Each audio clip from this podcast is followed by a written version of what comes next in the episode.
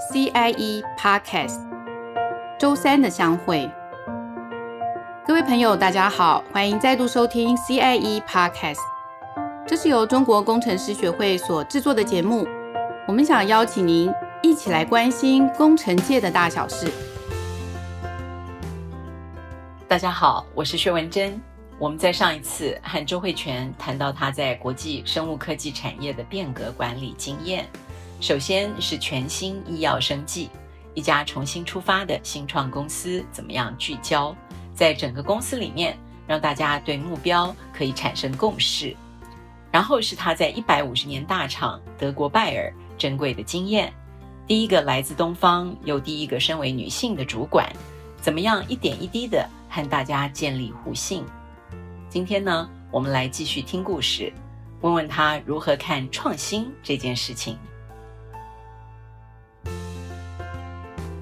慧泉，相信在生技业呢，创新是很重要的一环。你是怎么样让创新这件事情可以成为一种文化呢？嗯我个人认为那个创新就是 innovation 这个字呢，其实跟呃 invention 就是说从无到有这个事情呢是有一点点不同，两个都一样重要。哦，那所以我们今天专注讲创新这个事情，就 innovation。invention 这个事情是从没有到有，那这个基本上就是所谓的这个 research，就是说你在 search，、嗯、然后实际上做研究。对，创新的话本身呢，是你怎么把一个东西的价值能够带出来。这个是为什么？我想我也大概一直都没有办法离开对这个工程师的 passion 啊，因为我觉得这是工程师很重要的一个事情。差不多就是我在要上大学的这这段时间。开始觉得很清楚，对我来讲，我对科学本身很有兴趣，对创新很有兴趣，对帮助有需要的人很有兴趣，所以我把这个三个东西接在一起，可能也不讶异说最后变成就是在一个生物制药的一个环境。那我为什么特别把科学跟创新分开来讲？因为我觉得我喜欢的并不只是无到有啊，而是怎么样把它呈现出来。呃，对我们来讲啊，就是说做生技的人，基本上创新就是真正能够把这个东西带给病人有好处，你就不能忽视有一个使命，是最后是要怎么样造福，不管是病人也好，或是普通的大众也好。工程师的角度来看，你如果是生物科技的工程师，然后是在制药的话，最终是对病人有好处。那你如果是你做的是是土木工程师，你最后其实是制造了一个环境，是要对大众的，不管是建筑呃，或者是任何的一个这个 construct，对一个改变。对，对那拿我们公司来讲呢，十七年前发现了一个新的东西，那这一点是很难得。可是要怎么样能够造福病人的话，到底有什么特别的角度呢？那就是要去找到适合的病症。这一个科学机制真的能够派得上用场，因为科学机制本身有它好的价值，但是它是不是能够拿来治病，其实不是每一个都是会。所以我们的特别的地方，应该说现在的转型，然后后来造成能够有引起大家的注意呢，应该是找到了对的病症。我们的药呢，是针对于这个就是免疫的这个比较后期的细胞，免疫系统其实就像你养了一个军队。好，然后就是说，要是有敌人来打你的时候呢，那个是军队要保护你的。那呃，我们的药呢，是基本上这个军队就造反了，打你，反而回来打自己。对，那你所以其实你就是一个平衡点嘛，因为你要的军队越强越好。可是你希望他能够去打别人，可是越强的军队，可能大家就自己内讧，也是会打你，所以你就希望说能够维持一个平衡点。其实这是很奥妙，免疫是一个很有趣的事情，它就是真的是这个像这个孔子的这个中庸之道，然后或者是说你要是是 Star Wars 的那个的 fans 叫做这个 balance to the force，两极，对对，你就是一个平衡点要把它找到。也就是说，当你是在一个过敏的反应的时候，是你的军队在打你自己的。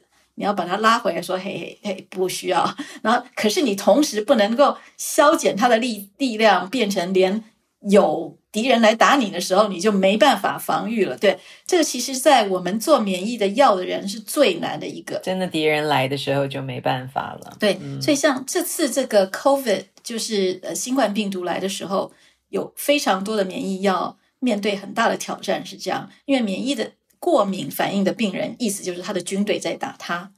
那所以呢，我们怎么处理？我们怎么样帮助这些病人？一般就是叫他的免疫系统的就稍微安静一点。那可是因为这样的情形，他是非常非常容易会得到新冠病毒的，因为连我们大家都需要打疫苗啊这些，所以更何况是他们。嗯、对，然后像这样子一个大传染病的情形的时候，这种危机的意识就会更高了。所以我们这个药，我觉得在最近这几年受到更高的重视，是因为它能够。叫你的军队，也就是说，这个军队以后其实有几个实在是他是很会造反的，那所以你就把这几个制住，可是你不把整个军队都叫他们都缩小武力。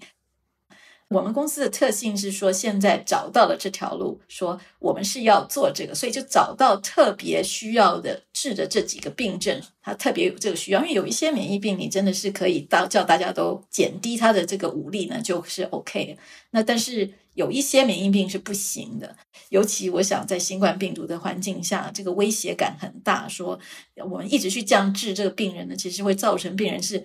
死于不一样的事情，那其实造我们做医的人最不希望这样，就是说我们的治疗造成他不同的死亡，或是造成他的死亡。Uh -huh, uh -huh. 虽然避免了前面的问题，可是又造成了新的问题。所有的药都是会这样，就像大家都听到说，所有的药都有副作用，对。可是其实其实是真的嘛，就是都那你要怎么去找到平衡点？基本上其实跟在工程师在做的事情一样，就是 risk benefit，就是你 risk benefit analysis，你只能这样子，你们 never anything 是没有什么事情是没有完全就是 benefit，对对对对对，那这最简单的例子，我想大家都知道，就是说，比如说 Apple，那，这是我们做。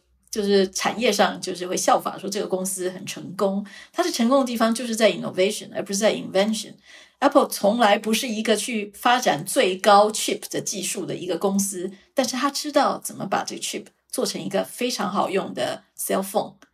所以这就是希望回答到你的问题说，所以我怎么看 innovation 是你怎么样把这个东西能够呈现在一个最好的一个用处上。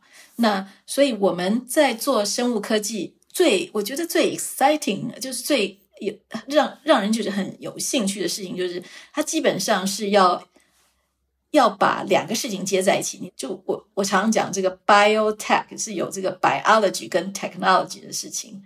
那 technology 是像这技术，就是这高科技，它要能够展开了一个。Biologist 就是生物上看不到的一条路。那同样，生物这一方面呢，它能够呈现给给百这个 technology 这个赛就是比较 engineer 这个赛一个说，诶，我们这个问题，那我相信这个呃 engineer 是很希望听到说，哦，有这个问题，所以他才比较能够去想说怎么去解决。所以我觉得 biotech 很。呃，我自己个人觉得很有戏、有趣的就是有它这两个层面。那你一定要 innovation，对吧？因为你为了要这样解决这样的问题，而不是说只是去发展出一个新的东西而已，是你怎么把这个新的东西很快的能够呈现出它的一些价值。很多时候你们的问题是非常明确的哈，就是病人就是有这样子的病，或者说是发生了这样子的状况，呃，等于是说把一个。一个 solution 找到了一个最适合的 problem 去解决它，哈，那呃，你觉得这个其实就跟我们工程师的状况也是很类似。我们有很多技术，他们都是 solution，可是这些 solution 是不是能找到对的 problem？好，那就是在最好的地方去运用到它。这其实很多时候是需要一些创新的眼光去看它的。对，这个是呃，为什么我特别强调这个 biotech？因为传统的制药呢，就是这个所谓的 pharmaceutical 是比较 bottom up 的一个 approach。比如说，你就拿了一个小分子，然后用了一个一个呃 assay，就是一个你做了一个这个实验上，说哎，是不是能够去试试看？就是是一种比较 randomize 的一个 process。可是 biotech 的做法，就像您刚刚那个呃描述的，其实两边都一样重要。就是这个 solution 本身不存在的时候，其实常常 biotech 的这个 drug 是不存在。我在业界做这样子快要二十五年的话，我主要大部分在做的东西就是，嗯，就是这个新的技术带进来不同的治疗方法。那呃，简单讲起来，也就是说，一定是比较麻烦治的病。就是讲笑话讲一讲。就十几年前，大部分的同学联络到说，大家说哦，你在做生计，大家都问我说有没有什么东西可以帮我吃了皮肤比较好啊，什么什么什么。那我都会跟大家，大家比较关心、这个。对对对对，那我都会跟大家大家讲说，跟同学说，如果你真的得要到那个地步，用一个比较复杂的。technology 来解决，你可以想象一定是很重的病嘛。所以我每次都要跟人家说，我在做的东西，我希望你一辈子都用不到，因为基本上你用传统的药是没有办法治疗的，那一定是要一个新的技术技术出现，它就能够 open up 一个新的一条路能够治疗。我就讲说，当时我在台大医学院读书的时候，其实有很多病，我们读起来就是就是终端疾病。可是这样子，这么多年来很多东西，哦、嗯，对。可是这么多年来，就是教科书都要改写了啊，其实都是已经再也不是终端疾病。光是我想，大家大众大家都会就是接触到癌症，癌症在我们二三年年前，呃，二三十年前是叫做谈癌，就是色变，大家都觉得说就是对对，就觉得是就是是一个很悲伤的事情。可是现在讲到癌症的时候，大家也会开始说。哎，你是在做什么治疗啊？你是做什么治疗？这些就是我们生计。对，所以我个人觉得很骄傲的是说，呃，我有这个有，就是幸运的是在这个时代里头，也就因为这些技术，它呈现了一些新的解决的方法。嗯、那所以，你整个教科书都要重写，就是因为生技业它其实面对的问题是这么的艰困，而它就越是要回过头来驱动更多更有。有创意的、有创新的这个呃这个技术好，还有方法来解决这些问题。那就像我们现在这个呃，我们知道呃，COVID-19 哈，这个新冠肺炎，它这样子一出来，这个这个病毒一出来，呃，我们居然在大概一年一一年多吧，我们就可以打到疫苗了哈，这速度这么的快，其实是有点令人感到惊讶。为为什么这件事情可以这么快？对，这其实这是就是一个。实在是最好的例子，新冠病毒是很迫切的逼着我们每个人的生活都不一样了。基本上我们知道，以前制造一个疫苗至少五六年，那现在不能再等五六年了，对不对？对、嗯，不可能。当时有有一一票非常认真的人，他认真的在做这个。我现在讲的是这个比较尖端一点的疫苗哈，就是说像这个。呃，Moderna 跟 Pfizer 他们做这个 mRNA 的疫苗，我们拿那个来当例子哈。那莫德纳跟辉瑞对，对其他的疫苗也很好。好，我讲说像这个是比较不同的技术，而且最早就推出。呃，其实我也要讲说，即使我是一个生技人，我也是觉得哇，怎么这么快？哈，这个 mRNA 这基本上是已经开发非常非常久，可是呢。就像我们刚刚聊到，他要找到一个对的问题去呈现出他的 problem，对对，才能够呈现出它的价值。不是说以前没有好的 problem，可是其实还在摸索。可是当新冠病毒冲着我们来的时候，这几家公司他们当时去做的时候，知不知道一定就是好像一加一就等于二这样？其实是不是的？I have to say，就是这两家公司其实不是说他一直在长期 投资 mRNA。那可是还是要一些魄力嘛？这是不是最的、嗯、对对的解决方法，而不是去做其他传统的哈？那讲的比较再更细节一点，没有到那种地步，说他们不去做传统，而是他们愿意去尝试新的，应该这样讲。因为他他是有这个有其他的备案的。那但是这个对于愿意去尝试这新的这件事情，还是没有人可以保证会会成功。那但是他愿意去走出这一步，把这个。mRNA 的东西去尝试，但是要是我们退一步想说，mRNA mRNA 在在这个新冠病毒这个问题来之前，就是说在我们就说二零二零年之前不存在的话，这绝对不可能，我们会有今天，就是它能够在十个月之内就能够有一个有一个好的疫苗，基本上它的安全性算是高，然后它的药效性也是在的，减低了整个这个疫情的的对。人类的这个威胁，我觉得说要开发一个药解决这个医疗上的问题，不单是了解这个这个科学，或者是说了解这个问题是什么，跟用它本来的传统的方式说努更努力或更多资金，其实是需要把它放在一个愿意创新的角度。如果像这个例子来讲的话，如果没有把它朝着创新的角度，其实就不可能能够这么快能够解决这个问题。就是回到我刚刚讲说这个 bio 跟 tech 两个事情，你光是只是 biology 的问题是没有办法马上就解决，嗯、但是你是要有一个 high tech 的这个角度的话，还是需要有技术去把这个 bio 带出来。对，两个加在一起，真的就是我们聊到说 innovation 跟 invention 的不同的话。那这个 innovation 能够带来的价值，它基本上就是能够在这个两个的撞击之间，就产生了一个很美丽的火花，然后然后能够带给造福这么多的人。嗯，回过头来看 mRNA 这样子的一个技术，可是它也很可能在中间就被砍掉了。好，很可能就如果当初做它的那个人，他没有也再继续坚持下去，可能这件事情就被放在仓库里面了。不停的面对有很多 project，你要选出一个里面可能含金量最高的东西。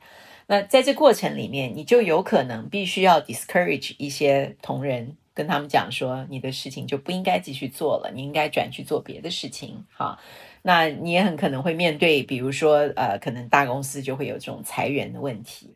人呢，在心目中开始有了一种害怕，自己会是因为失败而失去工作，或者是说因为。呃，失败而必须要放弃自己原来热爱的东西，要转去做别的东西。那这个创新的文化，它是不是就会受到一种挑战？好，就是反而会让大家胆子越来越小了。你是怎么去面对它？对，这其实是一个真的是一个挑战。我相信在每个地方啊，世界各地的大公司最后的一个难题，因为大部分人就觉得说，他其实在打仗哦，不是要赢，他是不要输。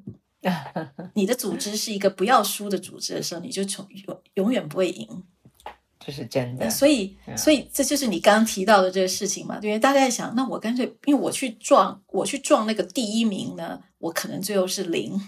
那可是我一直维持在那个二三四呢，我就在那里旋来旋去呢，那我就不要输。可是。实际上，一个公司的成功跟不成功，是你能不能去走出那个一，对不对？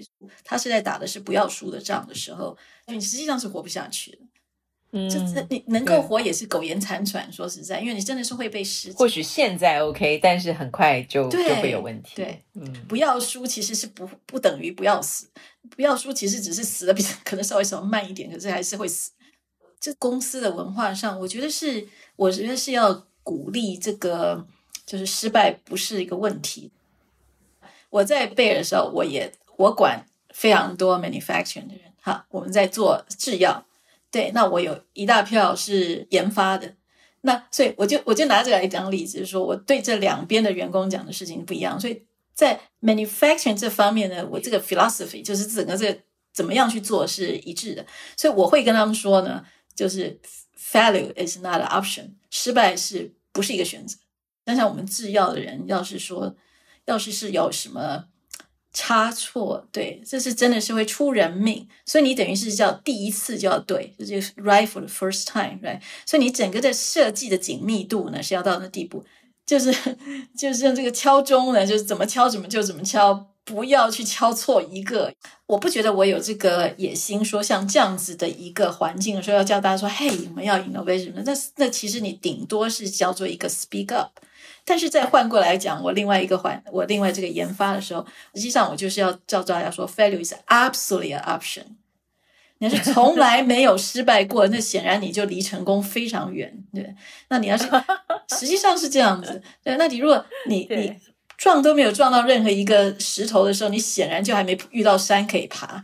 那所以，所以这基本上是这样这样。所以我觉得要建立一个 culture，说失败是大家都可以接受的，或是说甚至于我们要鼓励大家说：“哦，你们就做决定吧，哈，就是说能够有魄力做决定。”那讲起来很简单，所以我马上就跟他说：“可是下面还有一条，就是如果我们真的要建立这所谓的公司的 culture，下面一定要有加一个，就是说。”而且，要是这个人做的决定是错的时候，我们继续 move on 去改善就好了，不需要说我当时就是说这样。你看这什么？因为你这样子的时候，不会有人愿意讲话，不会有人会愿意要踏出来。对，可是这个跟创新就刚刚你提到，而且会让整个环境变得很很负面。比如说，像我们两个之间要来做一个决定好了，然后呢，呃，我们谈谈谈，就是说好，那 going your way，对不对？那可是我心里想，嗯。明明就不是，对不对？可是我想第一步就是一定要 make sure 像这种情形，文珍跟慧泉是一个决定，不是 two decision。最后要是你的决定不小心很 stupid 的时候，I have to take that was my stupid decision too。那接下来叫做这叫 track correction 嘛，就是你在一路上要怎么去调整的时候，是我们大家一起调，而不是说我就觉得你就是这样，当时就是觉得这不是什么什么，那下次你就绝对不会要讲了。对不对？你就觉得说我我干嘛讲啊？又讲对啊，然后对对对，那大家就不会想要做这事。可是还有就是说，如果说好，然后我们就说那就错误，然后说可是你就要硬撑说我这个就是对的时候，我们就没有办法把它改到对的地方。这听起来好像跟那个这个失败什么什么没有关系，可是其实是很相关，因为你要把这一个健全的想法建立起来之后，才能够支持失败。我们刚刚说，这个员工他的他的这个创新的的计划是失败的，可是呢，哦，就是说本身 project 失败，可是我们其实一定是找得到有很多这个 if nothing，至少他们学了什么。那我们不会说因此他就说，那你这个 project 你这些人一点用处都没有什么。公司的文化一定要能够能够支持这方面的话，那你就真的会鼓励大家愿意 speak up，愿意要。去尝试新的东西，要能够 failure is absolutely an option。这个是还是有很大可能会失败，什么？可是很值得一试。其实当时，嗯，当 Moderna 或者是 BioNTech 跟 Pfizer，他要把 mRNA 放到新冠病毒的时候，没有一个人敢说那一定会成功的。但是你不试，嗯、你就不知道。对，那所以，可是要是真的是失败的时候，就说什么就太笨了，什么什么，那你就绝对人家不会愿意要走出这一步。这个 manufacturing 这边的话，其实真的就是他的谨慎小心。呃，不管是在哪一行嘛，我想我们我们做药的，你们做不管说是做电子产品的，或者是说是做呃，就是像我们说是建筑什么造桥铺路啊，这个也都是不能出错的。可是这些其实有它不一样的一些。艺术在里头，对，但是在我们真的要鼓励到那种，就是说失败都不是一个问题的话呢，那基本上我觉得这部分就是一定要建立一个，就是说你支持失败的人，那所以这部分的话，大家就会愿意能够去跨出那一步。就是回到失败这个这两个字的定义了哈，就是你回到你刚刚讲的研发，我觉得其实也是很发人深省。我们要做什么事情是一个团队。好，但是可能 A 是这样想，但是 B 呢，他有他自己另外的想法。但是最后我们整个团队的决定是我们要用 A 的想法去做。可是问题是说 A 的想法做一做，很可能中间碰到了问题，我们没有成功。哈，但是现在的问题就是说 A 只是提出原始的想法，最后做出来其实是很多人的东西加进来，所以成功或不成功不是他一个人的责任。B 他也不要太。好像沾沾自喜，好说你看吧，当初没听我的，因为你的想法还没有被做啊，你的想法大家没有机会去尝试啊，你怎么知道他一定会成功呢？好，所以其实这个这个真的是在团队建立的时候一个非常重要，大家一种默契，好，一种对彼此的信任，好，就才有机会达到你刚刚讲的，就是说我们其实整个创新环境的建立是一个 leadership 非常重要的，怎么去。就像你自己能够去做一个模范，哈，一个大家可以学习的榜样，一个标杆，那你就自然会带出这样子的一个文化来。这两个是相关哈，对不对？就是感觉上好像说啊，那这个是一个团队的事情，跟创新什么关系啊？可是就像你刚刚把它这个细节描述出来，真的是没有这样的一个共识的文化，很难支持一个创新的环境。所以我们刚刚讲的很简单，说哦支持失败，好像好像说那。就是支持 mistake，可是其实呢包括了很多环的彼此的互补啊，这些都都一定要的，否则其实所谓的没关系啊，我们就支持你什么，其实这东西没有办法。真的彻底帮助创新，嗯，觉得这个部分是一定得要的。嗯，嗯，而且我们大家都知道，就是所谓创新，就是不可能一个公司或者一个组织里头就就一个最聪明的人就够嘛，对不对？所以就是最后最终，就像你讲的是一个团队能够把它把这这条路走出来。嗯嗯，对，可能最挑战的就是回到你一开始就强调的信任。好，彼此的互信这这件事情，因为如果没有互信的话，呃，其实创新是不太可能发生的。哈，那那嗯，怎么样让我，比如说我，假如今天我是你的属下，那我我要对你提一个我很想做的东西。可是我觉得老板一定会批评我，我觉得老板一定会觉得他其实比我聪明，他他其实早就想过了哈。其实很多老板会可能会跟属下说：“哎呀，这些我早就想过了哈，就是这个我都做过，我这呃我我这个吃过的盐巴比你吃过的饭还多哈 之类的。”就是说，在这样的这种氛围下面，可能他有再好的想法，他他也不太敢说出来了哈。那当然啦，就是说。我们不能保证所有员工提出来想法都很好，的确有很多员工会提出很笨的想法，好，但是老板如果一开始就用这种态度去面对，那他可能未来他的想法被磨得越来越好的时候，他也不敢告诉你了，好，所以 这个是，这个你讲你讲这个话题其实是真的，呃，以后可以多聊一点，对不对？因为实际上这个就是 leader 造成的影响。那可是这个东西有一点点悬，当然不要扯太远的话，就是说，因为每一个领导人，特别是我们做这个呃科学跟科技的人呢，大部分人都是磨出来的，也就是说，对不对？所以就是说你怎么讲，我们不能说是就是真的比较聪明的人，可是就是说，基本上你真的是可能看的也比较多，也真的是比较容易快一点做对的决定。但是当你当一个领导人的时候，就像刚你提的这个，对他如果每一次就是说，我早就知道了，为什么？那你你等着看吧，他的 他的这个组织能够很创新吗？最后大家就等着他创新了。嗯、对啊，对啊，你你这么厉害，你说吧，哈，我们我们只要做就好了，我们不用想了。对，所以其实基本上是一个，反倒是越成功的一个，就是技术层面的人才，到当领导人的时候，造成了创新的阻碍。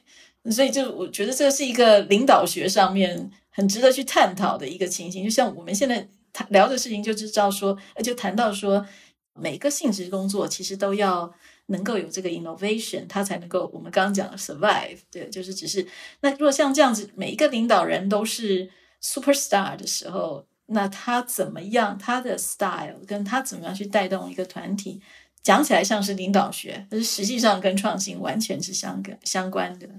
其实过去的确，我们可以有很多就真的是 superstar 的领导人。那呃，真的我们也靠这些 superstar 的领导人而成就了很多的事情。那只是说，或许现在的环境真的不一样哈，Internet 这么发达，资讯到处流窜，这个呃，每个人其实每个人的自我都越来越强烈哈。就是尤其是我们看新生代，他们。很多自己的想法，他 他对你是不服气的，所以所以这个真的是环境变化的很快，好，领导的风格也必须要跟着转变呀。那呃，我想今天真的非常谢谢慧泉，好，那我们下一回呢，继续的来听听周慧泉她的故事，谢谢。